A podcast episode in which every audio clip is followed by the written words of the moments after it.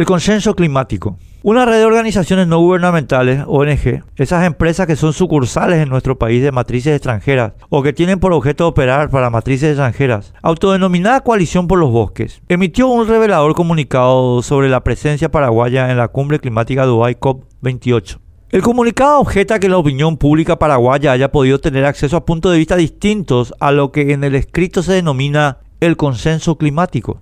Esto ha fomentado, dice el comunicado, una cultura de desinformación y polarización entre dos sectores claves para el desarrollo sostenible en nuestro país, los productores y las organizaciones de conservación.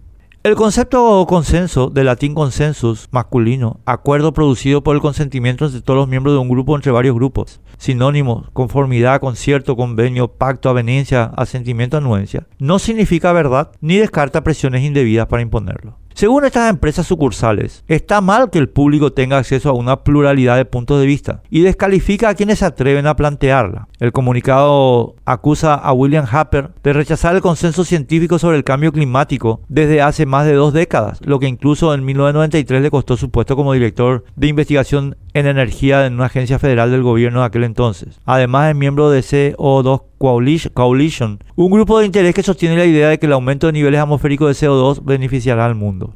Como si esta coalición de los bosques no fuera un grupo de interés y como si cancelar a alguien como hacker fuera algo bueno. Parece ser que estas empresas sucursales olvidan que los grandes avances de la ciencia se produjeron contra el consenso científico, eufemismo para encubrir el dogmatismo. Por ejemplo, Galileo solito contra el consenso científico de su época. La coalición por los bosques se erige en el nuevo Roberto Belarmino para volver a condenar a la crítica científica. Estas empresas sucursales insisten en eliminar el pluralismo informativo en su revelador comunicado. Dicen, que el pluralismo se contrapone con la abrumadora cantidad de estudios de la comunidad científica sobre el cambio climático que demuestran que el aumento del CO2 afectará negativamente el bienestar de la humanidad e incluso irá en detrimento de la productividad agrícola. Estas empresas sucursales consideran que la gente es estúpida y que necesita tutela para evitar que se pierda. Y dice en su comunicado que considera esto un hecho grave, ya que manipula a esta corriente de pensamiento en su beneficio, lo que incentiva prácticas perjudiciales para el ambiente y las personas. Estas empresas sucursales redoblan su crítica al derecho del pueblo a informarse, pretenden criminalizar la crítica y establecer la censura. El comunicado indica la coalición por los bosques defiende la libertad de expresión con responsabilidad y rechaza enérgicamente las narrativas e hipótesis defendidas por ambas personas, ya que no están respaldadas por datos fidedignos ni por estudios tecnocientíficos. Estas empresas sucursales evidencian así su intolerancia dogmática claramente fascista.